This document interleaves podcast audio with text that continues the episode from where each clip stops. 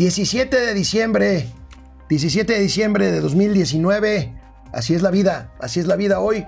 Muy contento, muy contento es, perdónenme, pero es el cumpleaños de mi hija, María Fernanda. Felicidades. Y nos acabamos de enterar, amigo. Besito. Este, un querido colega que fue muchos años responsable de comunicación de Banamex. Pepe Ortiz. Pepe Ortiz Izquierdo ha muerto, se nos ha adelantado. Un pésame, un respetuoso abrazo a toda su familia. Y bueno. Que ponga a enfriar los whiskies porque... Allá lo alcanzamos. Allá lo alcanzamos. Esto es Momento Financiero. El espacio en el que todos podemos hablar. Balanza comercial. Inflación. Evaluación. Tasas de interés. Momento Financiero. El análisis económico más claro. Objetivo y divertido de Internet. Sin tanto choro. Sí. Y como les gusta. Peladito y a la boca. Órale. Vamos, réjete bien. Momento Financiero. Pues eh, la noticia, la noticia desde ayer por la tarde noche es, amigo, el incremento al 20% del salario mínimo general el salario mínimo general vigente, que hasta ahorita está en 107, más o menos 107, 102 pesos. Eh, diarios y el año que entra a partir del primer minuto del 2020 será de 123 pesos con 22 centavos por día. Es el mayor aumento, amigo, del salario mínimo en 44 años. Bueno, hay que decirlo que en las regiones, solamente en la región centro y sur del país, es que sube 20%. En la frontera norte, como había ya dadose un aumento, el de compensación que se dice, el de recuperación el año pasado, nada más fue del 5%. Ahora, Sí, en porcentaje se oye mucho. Y creo que hay varios mitos que hay que echar por tierra. Primero, primero es una buena noticia, ¿no? Sí, pero el primer mito es un mito neoliberal. Ese es. A ver. El mito neoliberal era que decía, no, es que aumenta el salario mínimo y va a subir la inflación. Y no es así. No es así. ¿Por qué no es así? Bueno, en parte porque el salario mínimo es una madre de este tamaño. Ahora, Es ese- pequeño. A ver, tú estás hablando en la época actual Ajá. con un Banco de México autónomo que controla la inflación, con otros indicadores que han cambiado. Hace 30 años, amigo, subías el salario por decreto y la inflación se te iba para arriba. Ah, sí, claro, pero además el salario él se fue convirtiendo en un factor de ajuste para contención de la inflación. De ahí que su depreciación haya sido muy notable en los últimos 30 años. Es más, déjame decirle, en la época de Enrique Peña Bebé, el salario mínimo se recuperó 17% En términos reales. en términos reales. O sea, es decir, no se ha tratado de ningunear lo que se ha hecho en esta administración, pero ya venía un esfuerzo y hay que recordarlo. La Coparmex fue la primera que insistió y después se convirtió en uno de los discursos elementales, centrales, el salario universal que planteó pues el señor Miguel Mancera. Cuando era jefe de gobierno y su secretario de Desarrollo Económico y principal impulsor Así del es. incremento al salario mínimo, se llamaba, se llama Isaac Chertorivsky. No, y es, se llama, este, Este, no es Isaac, no, Isaac, Isaac es su papá. Ah, Salomón. Este, Salomón Chertorivsky, Isaac es su Salomón. papá. Saludos a los dos Chertorivskis. Y bueno, a ver, veamos el gráfico de cómo se ve ¿Cómo queda? este incremento. Es importante, ahí lo tenemos, 20%, amigo. El- ahí tenemos el índice, el salario nominal versus inflación. Pues por supuesto, se va para arriba, amigo. Ahora, aquí el problema, perdón que esté mencionando que esté tan de hinche Contreras, la verdad, el salario contractual es de 11 mil pesos. Si vemos cómo el salario, si esto lo convertimos a salarios mensuales, estamos viendo que el salario mínimo en la zona centro y del sur del país sube a 3.600 y pico de pesos. En la frontera norte se va arriba de los 5.620 pesos mensuales. Es decir, sí hay un avance en relación a los demás salarios. Sin embargo, no está funcionando como un salario faro, el salario mínimo, es decir, que sube en esa proporción y vienen los demás los salarios contractuales. O sea, no es referencial ya, no, No es, no es automático. Eso pasó este año 2019. No es Mucha gente pensó que con el incremento de 16% a nivel general en todo el país y del doble en el caso de la frontera norte de México con Estados Unidos, aplicaría automáticamente como referencia para una ampliación de salario Pensaron de los que demás. 16 y les dieron un 19.3%. Pueden poner el hashtag este, Bueno, ponerlo a ver, sí me pasé. ¿por qué no vemos cómo, cómo lo dijo ayer, ayer en Palacio Nacional? El presidente ayer fue a Monterrey, rápidamente fue y vino para estar en la tarde noche en el anuncio del incremento al salario mínimo en Palacio Nacional. Ahora eh, ya no es el 16, es el 20% de aumento en el salario mínimo. Esto es un avance porque si descontamos la inflación del orden del 3%, estamos hablando de un aumento en términos reales del 17% al salario mínimo. Esto no se veía en efecto desde hace más de cuatro décadas. No se daba un aumento así.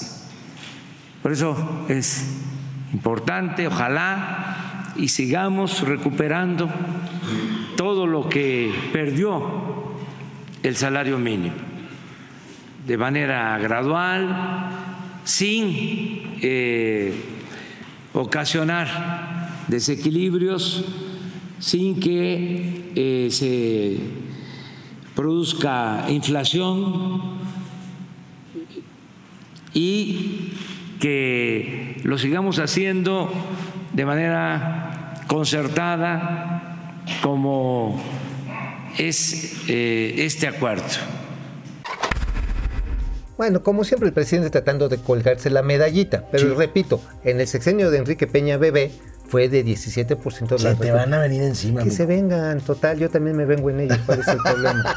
A ver, no, no, no, No, sí, yo me eso vengo. No, yo sí me no, no, vengo. eso, eso ya fue No, yo sí me récord vengo. en el año, ¿eh? No, yo sí me vengo. o sea, o ahí sea, sí ya no es educa. venganza. No, a ver, no. La pero venganza, ¿qué es ahí, la venganza? Ahí ya no es educuñero, ahí, ahí ya es mata uñero, ¿eh? Matuñero, no, ay. Bueno. Mira, la cuestión está en que la verdad, la verdad es que el aumento del salario mínimo tiene que ver con una teoría, y hay que, hay que verlo así también, de Rosa Luxemburg. Rosa Luxemburg Uy, te estás yendo a la economía, marxista. Claro, Ros- Rosa Luxemburg, que fue una de las grandes teóricas del comunismo, del marxismo alemán, Así es. ella discutía mucho de que el capitalismo no podía avanzar en la medida de que no se generara suficiente poder adquisitivo en los trabajadores. De hecho, es como, y de hecho la acusaron en su momento de reformista porque ella exigía aumentos salariales y no derrocar al capitalismo. Ahora, después, posteriormente, se va analizando esta teoría y se hace parte del discurso de Luis Pareto. Ajá. Y que precisamente ahí es un teórico neoliberal, ahora sí lo podemos decirlo, a nivel este, italiano, que habla que de la importancia de que los salarios crezcan con la productividad para aumentar la masa de bienes. Bueno, disponibles. después de esta clase de economía, de historia de la economía, Y de vamos a lanzar neta. y de ñerismo, vamos a lanzar una pregunta. ¿A ustedes les beneficia ¿O les el, perjudica? el eh, aumento del salario mínimo? Regresamos ahorita, después de una breve pausa aquí a Momento Financiero, con este tema del salario mínimo. Bueno, pues este, este salario, querido amigo, el salario mínimo Sí. Lo tiene, o sea, ya no es...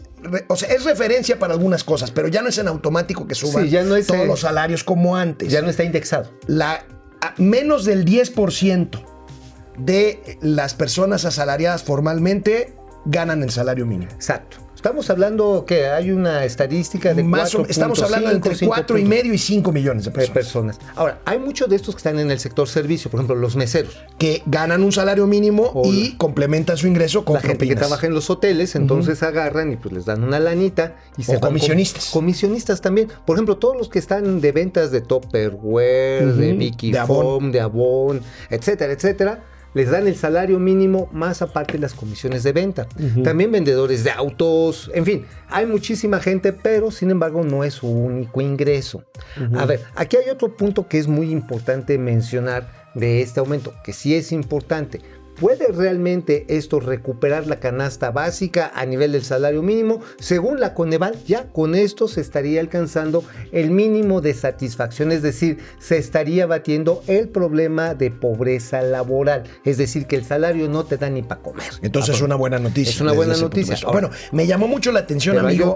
Me, me- me llamó mucho la atención lo que dijo anoche el presidente López Obrador. El presidente López Obrador dice que no, ah, no hubiera pensado lograr tan rápido en un año este nivel de recuperación del salario mínimo, a pesar de que el año pasado se subió 16%. ¿Por qué no lo oímos y lo comentamos? A ver, No pensaba que se iba a lograr esto en un año de gobierno.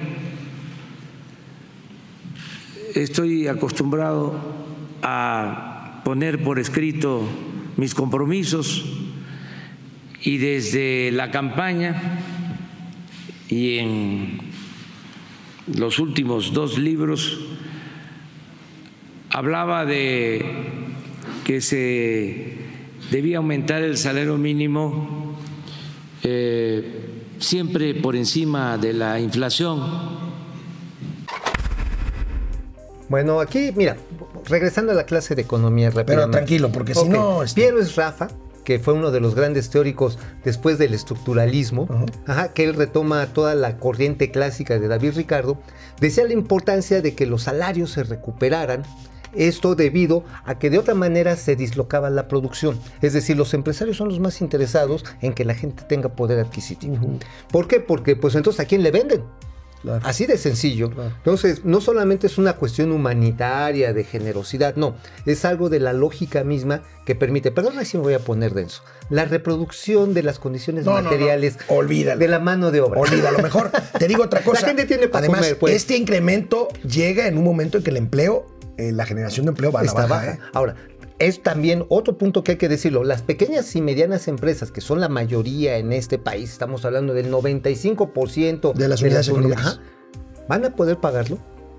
Bueno, hay un acuerdo, el presidente destaca, y es cierto, hay una, no es por decreto, hay un acuerdo con el sector Sí. empresarial. Sí, aquí la pregunta es, mm, por ejemplo, una lonchería, una estética de perros, una, este, Habría bueno, que ver. los pequeños, una, una de estas, un taller de bicicletas, ¿podrá pagarlo? Ahora, ¿cómo Te es? platico una cosa. A ver. Ahí te va. En el deportivo el que voy. Uy, sí, se nota, ¿eh? Sí, no, pues ve nada más. Ve nada más la galleta, cabrón. Sí, sí, sí, el chamorro del pato El Donald chamorro está, buenísimo. Ajá. Pero bueno, resulta que en este de los Sport World, con el aumento del año pasado, tuvieron que subirle el salario mínimo a todos sus trabajadores. Bueno, ¿qué tuvieron que hacer para que no se les descuadrara la ecuación? Y mira que Sport World cotiza en bolsa. ¿eh? Es una empresa que cotiza en bolsa. Bueno, resulta que tuvieron que recortar las horas de servicio los fines de semana para ahorrar en agua, en gas y electricidad. Porque de otra forma, ¿qué crees?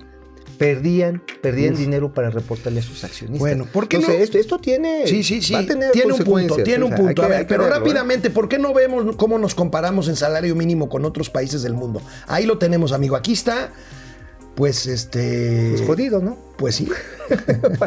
Vamos a decirlo así como va. Estamos. dólares por mes. México quedará en 195 dólares, casi un poquito abajo de 200.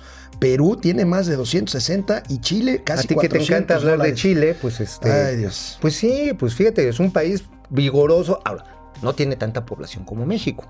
Estamos No. hablando de que Ese es Chile importante, ¿eh? tiene 12 millones de Bueno, a ver. Brasil, otra vez, por A ver, favor. por favor, Brasil. Brasil. Bueno, y Brasil Sí, que tiene muchos más. eh, Sí, son como 350 Sí, millones sí, de brasileños y brasileñas. Bueno, ahí está. gente. Nada más para que vean ustedes la referencia. Vamos a ver, seguiremos hablando de este tema. Pero yo insisto, el salario mínimo, qué bueno que se recupera. Lo importante son los salarios medios industriales. Esos son los realmente relevantes. Porque, a ver, neta, neta, ¿ustedes se sienten felices con ganar 11 mil pesos?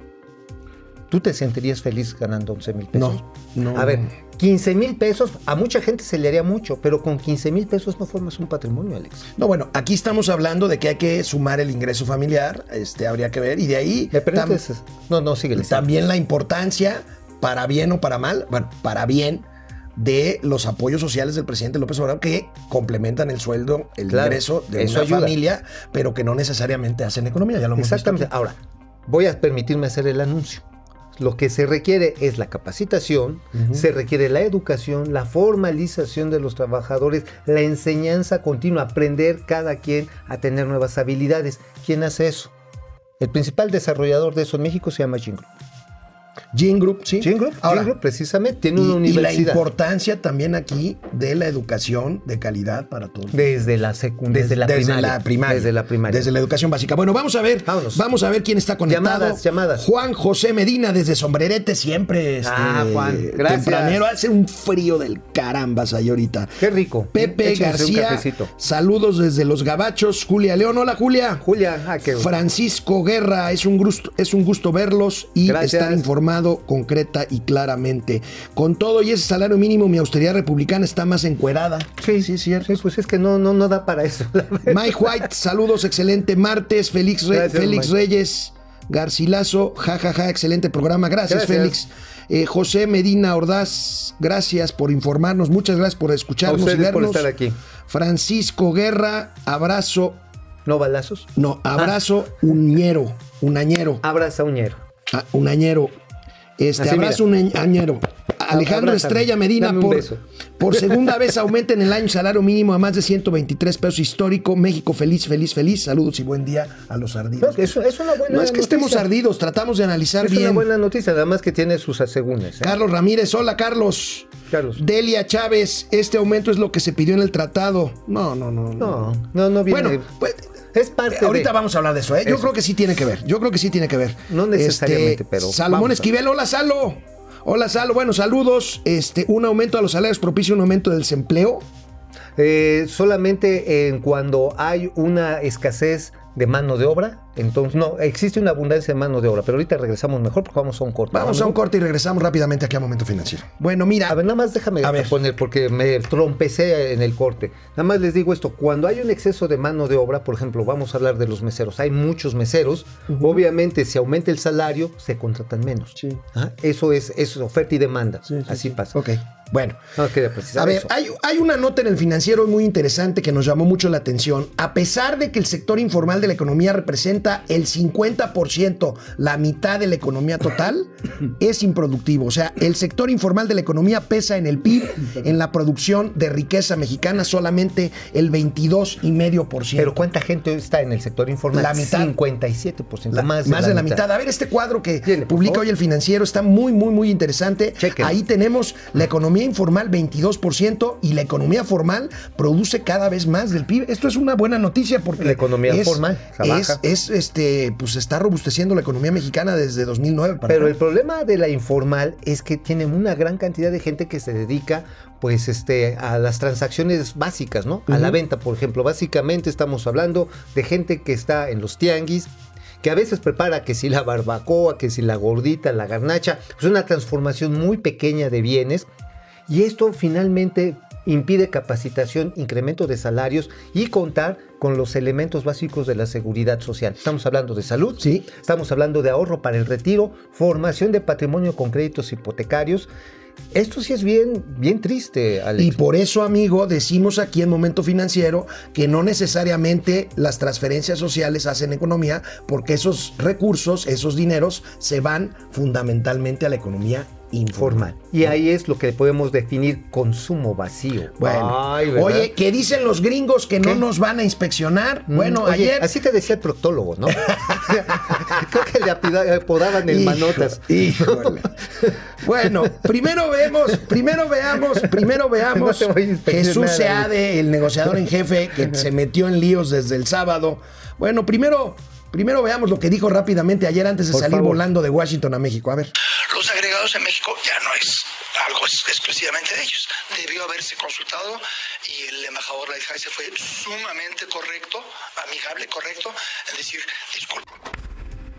Bueno, sí, finalmente se regresó con la palmadita en la espalda del señor Robert Lighthizer. O sea, que- debieron de habernos consultado, pero no nos consultaron. No. y ahí están los inspectores. Sí, ¿eh? no. Eh, bueno, dijeron, no, es que vamos a ser respetuosos, dijo el señor Robert Lighthizer, van a observar las leyes mexicanas, no se van a meter con ustedes, solamente los vamos a mandar. Así te dijo el proctólogo, ¿verdad? No te va a pasar nada. Bueno, te va mira, a gustar. yo lo que veo, amigo, yo lo que veo es una gran descoordinación en el equipo mexicano. Sí. eh, vi- vimos, a, Preocupante, ¿eh? vimos a Jesús Seade solito sentado en la mesa de negociación, pero tenemos un video, un video que nos comparte nuestro querido amigo, productor en Diario de Confianza, Amado Avendaño, A ver. en donde se ve Amado. Un, un episodio que yo creo que es muy significativo. A ver, vamos a ver ahí el, el- el jaloneo entre dos funcionarios, una la asesora de Jesús Seade y el otro un empleado, un colaborador de la Embajada de México en Washington, ayer antes de la conferencia de. Seade. A ver, veamos. Buenas tardes todos, todas. Han sido tiempos agitados. Segunda celebración en tres días. A ver, ¿dónde está esto? Debajo, ¿no? ¿Qué? Debajo. No te digo. Debajo. No, está bien. Es que esto son Está bien. Ven, ah, vete para acá. Bueno, es igual. Muy buenas tardes. Good afternoon. Buenas tardes a todos. No, Oye. no es para reírnos. O Oye, sea, a mí no, sí me preocupa. ¿eh? No, pues a mí también, pero pues es como una comedia de los hermanos Marx, ¿no? La verdad, me recordó esta película Sopa de Pato. ¿no? Este, no quisiera reírme, pero sí me da risa. Oye. Ahora, déjame te digo, y ahí va confesión, porque sí me enchilé. Ahí va. Según el señor Seade, nos había solicitado una entrevista al equipo de TV Azteca. ¿Y qué crees? A las once y media de la noche cancelaron. Bueno, bueno. Hoy tienen una reunión, una conferencia de prensa a las 5. ¿A las 5 de la tarde? Sí. Otro detalle, después de lo que acabamos de ver, el secretario, el subsecretario Seade no aceptó preguntas porque dijo que se tenía que venir rápidamente a México para estar hoy en la mañanera. Pues, ¿qué creen? Hoy no estuvo en la mañanera. Es consistente con lo que me acabas de contar. Exactamente. Si estamos hablando de que, híjoles, es, ahí sí, sí es preocupante de que los gringos van sobre su carril. Ya nos dijeron, no, hombre, no les va a pasar nada. Sí, sí, no les los voy a tratar bien, no van a estar en ninguna situación complicada, pero ahí les va. Bueno, otro asunto, otro... ¿Sabes? Nada más permite, ¿sabes ver. dónde va a estar el quid del asunto? ¿En Como dirían los clásicos, en la determinación específica de las funciones de los panelistas. A Sus atribuciones son las que van a determinar si el proctólogo lo hace con, ¿cómo se llama? Con, con, el, con este o con este. Es lo que vamos a pasar con la determinación. Señor productor, Póngalo, por favor. Sí, ya, está, ya. A ver, ¿qué íbamos a hablar? Otra cosa que me preocupa mucho, una nota hoy de Reforma, la nota principal del periódico de Reforma indica, Oh, sí. recuerdan que abrimos la competencia hace un par de años, tres años, de las gasolinas, ustedes pueden ver ya muchas marcas en las gasolinerías, Shell, Chevron, en fin. BP. Bueno, pues una nota de Reforma que no ha sido desmentida, bueno, parece que es auténtica, no, es auténtica, lo que falta es la notificación formal. Exactamente. Eh, le devuelve la, la, la CRE, el, la- el Consejo de Regulación de Energía, le devuelve a Pemex la potestad de fijar La los precios. Reguladora de la, la Comisión Reguladora de Energía le devuelve a Pemex la potestad de fijar los precios y entonces dejar a la competencia por ahí, pues a la, a la limón, a la limón, y entonces, pues esto es una mala señal, otra mala señal para Ahora, la confianza y la certidumbre, amigo. Fíjate que algo que menciona la nota de reforma, de hecho estoy revisando en este momento la acta del día de ayer y no aparece en la orden del día. A ver, este pero tema. ¿por qué no vemos la nota para que... Véanla, por favor. Ahí está. Frenan gasolina libre competencia. No estaba incluida en la orden del día que se publica ayer. ¿Esto qué significa? Que Pemex podría, y esto ya causó reacciones, podría establecer precios por debajo de su costo de producción, lo cual haría ya preocupante a los que están importando gasolina Y, y al... ajá. Ajá, que, que ya no pudieran competir directamente contra petróleos mexicanos y mejor le compraran a En esta tabla vemos que es todavía una parte muy chiquita las de la competencia de privados. Que son importaciones, básicamente. Que, son importaciones básicamente, pero aun cuando le compraran la molécula, como decía Lor Molécula, Molécula. aun, aun cuando le compraran la gasolina a Pemex, pues los deja en condiciones. Ah, Porque finalmente, finalmente estaría Pemex perdiendo lana. perdiendo lana y, Si vende por debajo del costo de y producción, le haciendo vamos- una competencia desleal. No, y le vamos a hacer una competencia desleal, pues también al propio Pemex, porque va a estar perdiendo dinero y esto evidentemente nos va a pegar a las finanzas públicas. Sí es preocupante, ¿y ¿sabes qué es más preocupante? Y con esto quiero cerrar. El asunto de que se limitó los días de almacenamiento. Se había establecido que los distribuidores deberían de tener 12 días, se bajó el requerimiento a 6 días. ¿Esto qué quiere decir? Importen menos, yo se los vendo. Petróleos mexicanos, atentamente. Bueno, pues miren, es una señal, otra más, que bueno, por más que digan que vamos a crecer el año que entra, Pues si no seguimos cómo, mandando estas señales, pues por más que aumentemos el salario mínimo 20%, no lo vamos a lograr. Bueno, Hay que terminamos, terminamos esta emisión de Momento Financiero. Nos vemos, Nos vemos mañana. Yogan Boy se despide. Vamos, réjete bien. Momento Financiero.